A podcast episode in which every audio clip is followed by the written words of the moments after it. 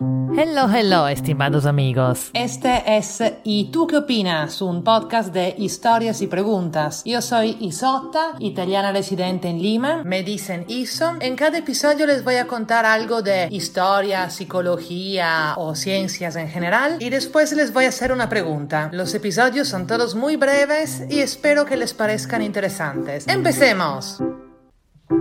Advertencia, este episodio contiene escenas explícitas de sexo, aunque los protagonistas sean escarabajos, ¿ok?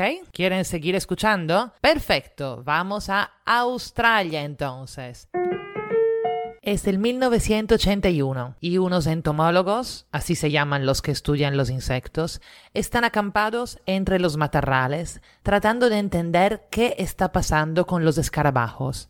El terreno está lleno de grandes escarabajos, algunos vivos y muchos muertos. Ese tipo de escarabajo se llama en inglés jewel beetle, escarabajo joya, por su color marrón dorado iridescente, y nadie entiende por qué improvisamente está al borde de la extinción. Los científicos observan la escena mientras más y más escarabajos llegan volando. ¿Qué los atrae?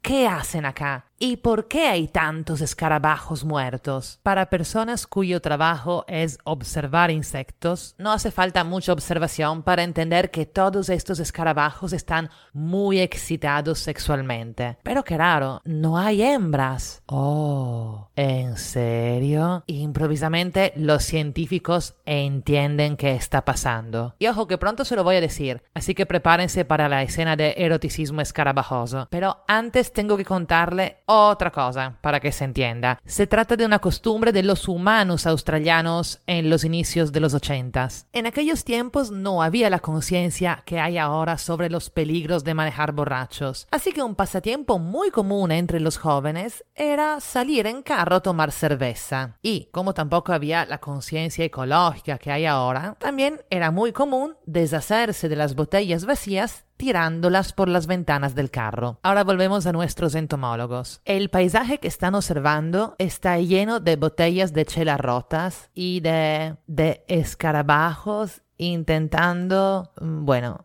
hacer el amor con ellas. ¿Qué? Están locos los escarabajos. Y tú también, justo lo que me faltaba hoy era imaginarme un escarabajo intentando tirarse una botella de chela. Gracias, ¿eh? Ya, sí, lo siento. Pero te prometo que la cosa se vuelve muy interesante. Por mucho que los escarabajos se queden pegados a los fondos de botellas intentando tener sexo con ellas, los fondos de botella no son muy receptivos. Pero los escarabajos no se rinden. Siguen y siguen y siguen intentando hasta morir de cansancio y desnutrición. ¿Se están preguntando cómo es posible que pase eso? Bueno, las botellas son de un color marrón dorado brillante, parecido al color de las escarabajas hembras de esa especie y tienen unos bultos en la parte posterior que se parecen a una versión exagerada de unos bultos que tienen las escarabajas. Parecidos, pero aún más grandes, brillantes y atractivos. Sí, pero son trozos de vidrio, ¿Cómo chucha es posible que se confundan? Ahora se lo explico, pero antes, para que no se queden preocupados, les cuento que los científicos pidieron a la marca de cerveza que por favor quitar esos bultos de las bases de las botellas y en unos meses el problema estaba solucionado. Las carreteras seguían llenas de botellas rotas y de jóvenes borrachos, pero ya no había escarabajos obsesionados y las escarabajas australianas dieron un gran suspiro de alivio. Ok, pero ¿cómo pueden ser tan estúpidos los carabajos? Y acá llega la parte interesante. Lo que los estudiosos aprendieron de esta historia no es que los escarabajos son estúpidos, sino que sus percepciones son muy simples. Para ellos, bulto dorado significa que hay que darle con todo. Menos mal que no somos como ellos, ¿no? Qué aburrido que sería ver una realidad parcial y simplificada, ¿no? Porque los humanos somos distintos, ¿no? Hay quien dice que no. Los escarabajos, como todos seres viventes, han evolucionado para procrear y la evolución les dio una fórmula muy simple para reconocer con quién hacerlo, porque la evolución funciona así. Al comienzo habían unos organismos muy simples que no percibían nada. De ahí algunos de ellos empezaron a tener sensores para la luz, porque les servía. De ahí otros empezaron a tener sensores para el movimiento, también porque les servía para algo, como para reconocer a una presa. Y de ahí surgieron redes neuronales siempre más complejas, pero enfocadas solo a reconocer lo necesario. ¿Por qué nosotros no percibimos las ondas del Wi-Fi, aunque ahora sería muy necesario? Porque nunca ha sido útil en nuestra evolución. En vez hay animales que sí perciben el electromagnetismo, por ejemplo, porque a ellos sí les sirve para algo. Se trata, por ejemplo, de algunos pájaros migrantes y también de las ballenas que lo usan para orientarse.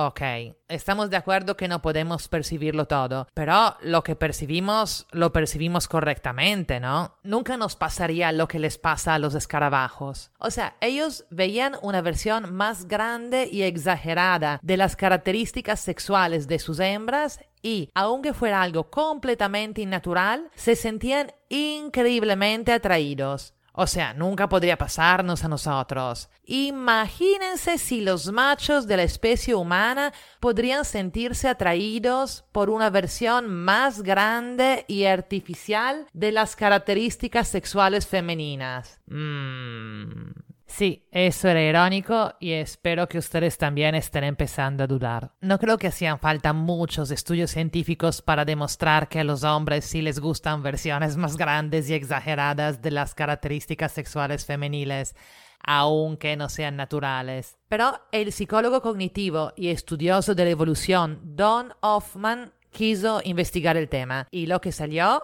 sorpresa, sorpresa, es que los hombres humanos son instintivamente atraídos por tetas grandes, labios grandes, traseros grandes, aunque cuando sean palesamente innaturales. También los humanos son atraídos por señales de juventud, como ojos grandes, piel sin arrugas. Es como si la evolución les hubiera dado un mensaje simple. Tetas grandes, trasero grande, dale con todo. ¿Entienden por qué según Dan Hoffman no somos tan distintos de los escarabajos. Según Don Hoffman, los seres viventes no han evolucionado para ver el mundo exterior tal cual como es, sino para percibir solo lo que necesitan y de la forma más simple posible. Todas especies tienen percepciones simplificadas del mundo exterior. Es como si tuviéramos una interfaz de usuario y cada especie tiene una distinta y nadie puede ver lo que realmente hay allí afuera. Hoffman hace el ejemplo de una computadora. Nosotros creemos que un correo electrónico es un icono en forma de sobre, pero en verdad un correo electrónico es una serie de 0 y 1 y impulsos eléctricos y no sé qué. El icono en forma de sobre lo necesitamos nosotros para interactuar con una realidad que en verdad no vemos y no entendemos. Dan Hoffman pregunta quién usaría mejor una compu. ¿Alguien que vea un dibujito de un sobrecito o alguien que vea una serie de 0 y 1 impulsos eléctricos y miles de complicaciones? Y de ahí aplica el mismo razonamiento a la evolución humana. ¿Quién tuvo más posibilidades de sobrevivir y de pasar adelante sus genes? ¿Alguien que veía la realidad en su inmensa complejidad o alguien que viera la realidad solo como símbolos, atajos, o sea, una versión simplificada. Chicos, este es el último episodio de la temporada, así que los voy a dejar con un preguntón para que se entretengan. Según ustedes, ¿cuánto tiene que ver lo que vemos con la realidad como es? Quedo atenta a sus comentarios. Me voy a tomar el verano de pausa para preparar nuevos episodios y vuelvo en marzo con la segunda temporada. Si se enteran de temas que podrían venir bien para este podcast, mándemelos como sugerencia, como temas sobre las percepciones, la psicología, historias de personajes raros. Para mandármelos me encuentran escribiendo en Facebook o Instagram